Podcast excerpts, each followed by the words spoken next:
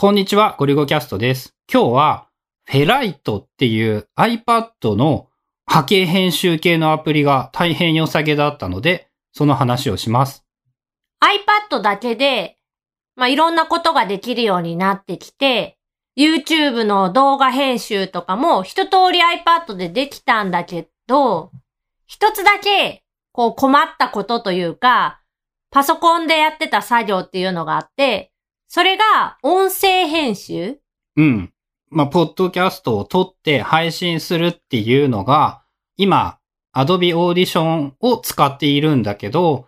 まあ、そこであるね、その無音の短縮っていう何秒以上の空間を自動で詰めてくれるっていうやつが、まあ、とてつもなく便利で、これが iPad でできないとなると、そういうポッドキャスト作業を iPad だけで済ますことができない。で、今でもね、その部屋を移動して録音とかしてるんだけど、まあ、ただ単純にそれだけの話でも iPad なのと Mac なのとで、だいぶ手軽さが違って、そういう意味でもなんかいいものはないだろうかって、まあだいぶ探して行き当たったのが、このフェライトっていうアプリ。iPad、ポッドキャストみたいなキーワードで検索してたら、何本かその YouTube にチュートリアルというかアプリを紹介してる動画が出てきて、でも全部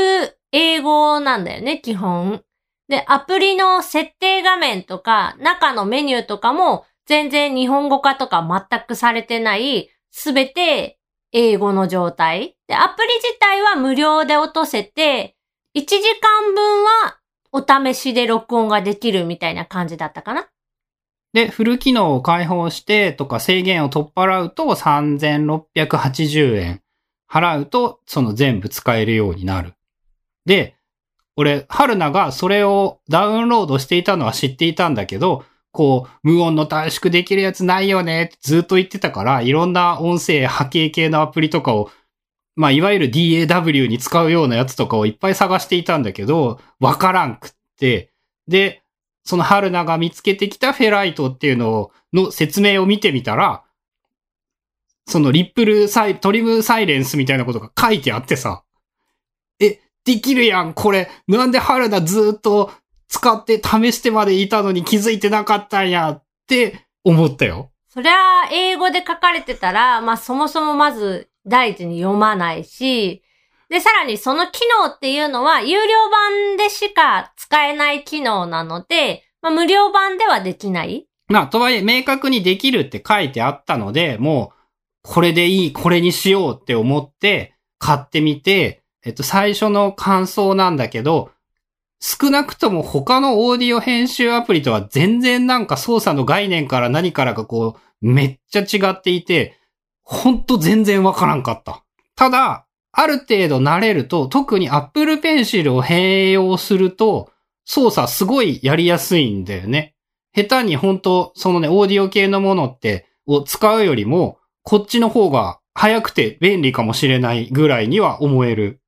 数は少ないんだけど、YouTube 上にそのフェライトのアプリを使った操作説明というか、こういう感じのソフトです、アプリですよっていう説明の動画があって、それ見てると、こう、Apple Pencil でドラッグみたいなことをして、そこをそのままトリム切っちゃうとか、そういうのをやってて、え、これどうやってんの？どうやってんの？って動画をこう何回か繰り返してみて、あ、これだわ、みたいな。やっと理解ができて、まだ本格的な編集は一度もやってはいないんだけど、一通りの操作をこうやってやるのかなぐらいのことが、やっと分かった。感じがするぐらい。でね、これの話をツイッターでしたらね、エアサップっていうポッドキャストやってるフランクさんが、普段のポッドキャストの編集これ使ってるよって言ってて、やっぱその Apple Pencil で寝っ転がりながらできるっていうのが便利だよっていう感じのことを言っていて、まあがっつり机に向かって編集するっていうよりはやっぱそのながらでなんとなくやれるみたいな感じっていうのが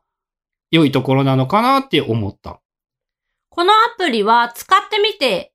思ったのが、タッチ操作とか、その Apple Pencil での操作に結構最適化されて設計してあって、まもちろんその Apple Pencil を使わない設定みたいなこともできるし、Apple Pencil 持ってる人は、設定、セッティングの中にそういう項目がいろいろあって、ダブルタップの時にこれを割り当てるとか、こう、右から左に向かってドラッグっていうか、Apple Pencil でタッチすると、そこを選択して、そのまま消せるみたいなとか、そういうのが選べるようになってて、一通り、まあ、12分ぐらいの音声を作るのに、そんなに時間かからなかった。まあ、何よりもね、何がいいってね、その、音楽用のアプリじゃなくって、ポッドキャストっていうか、まあ、音声を取るためのアプリとして作られていて、そっちの機能に振り切っている。もう多分なんだけど、これ、ポッドキャストのためのアプリだよね。調べてた時に、何個かやっぱ出てくるのが、その、ポッドキャスター。海外の、まあ割と有名なポッドキャスターたちが、こう iPad でも編集できるぞ、みたいな感じで紹介してるのが多くって。まあね、それもあって、今ね、練習として、えー、まだ録音だけなんですが、iPad USB-C がつなげるので、直接マイクつないで、このアプリで今、録音をしてみている。まあ、録音自体は、ちょっとこれも UI が、なんて言うんだろう。横に波形が流れていかないので、ちょっとそこが個人的にはなんかこう戻って直したりとかを収録時にやっていたりして、それができなさそうっていうのはちょっと不便ではあるんだけど、まあ、いいのかなっていう。少なくともなんかもう出先は、これで問題なくできるってことは確認できたし、多分そのまま公開まで、まあちょっと練習をすればできる。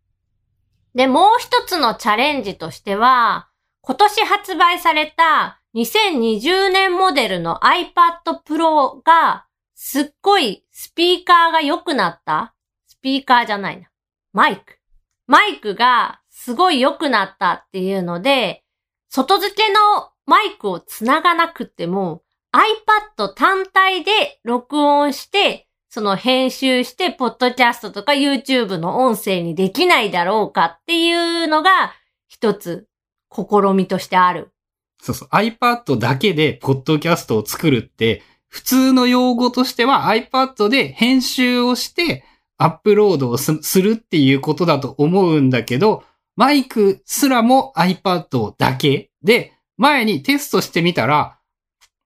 結構いけるんだよね。っていうので、ちょっと iPad だけの部分で、この後話してみたいと思います。今これ iPad 2020年モデルオンリーで、いつもよりすっげえ顔を近づけながら喋っている感じ。二人の間に iPad Pro を置いて、まあ、両側からこう喋りかけてるような感じ。マイクは、フェイス ID のあのカメラの上のところがどうやらマイクっぽいぞっていうのはいろいろ試して分かって、まあ、距離2、30センチを保つようにはしている。まあ、これでいい感じで音が取れたらいいなって思ってます。ここまで聞いてもらったやつが iPad 2020年モデルオンリーでやった音声。まあ、果たして聞いてみてどんな感じなのかっていうのはいろいろ意見があると思うんですが、感想などをハッシュタグ、シャープゴリゴキャストとかで教えていただけると大変ありがたいです。個人的にはもう旅行なかなか行けないけど、旅行行ったらもう iPad だけでやってやるぞっていうのは思っている。めっちゃ荷物減るからね。春菜さん的にもありな感じですか？まあ YouTube に後入れで入れてるその音声とかが iPad だけでできるならめちゃくちゃ楽になるので、それはちょっと、それで代替えというか、いけるなら嬉しい。ということで、今日はフェライトっていう、ポッドキャスト用のアプリ、すごい良さげだったよっていうお話でした。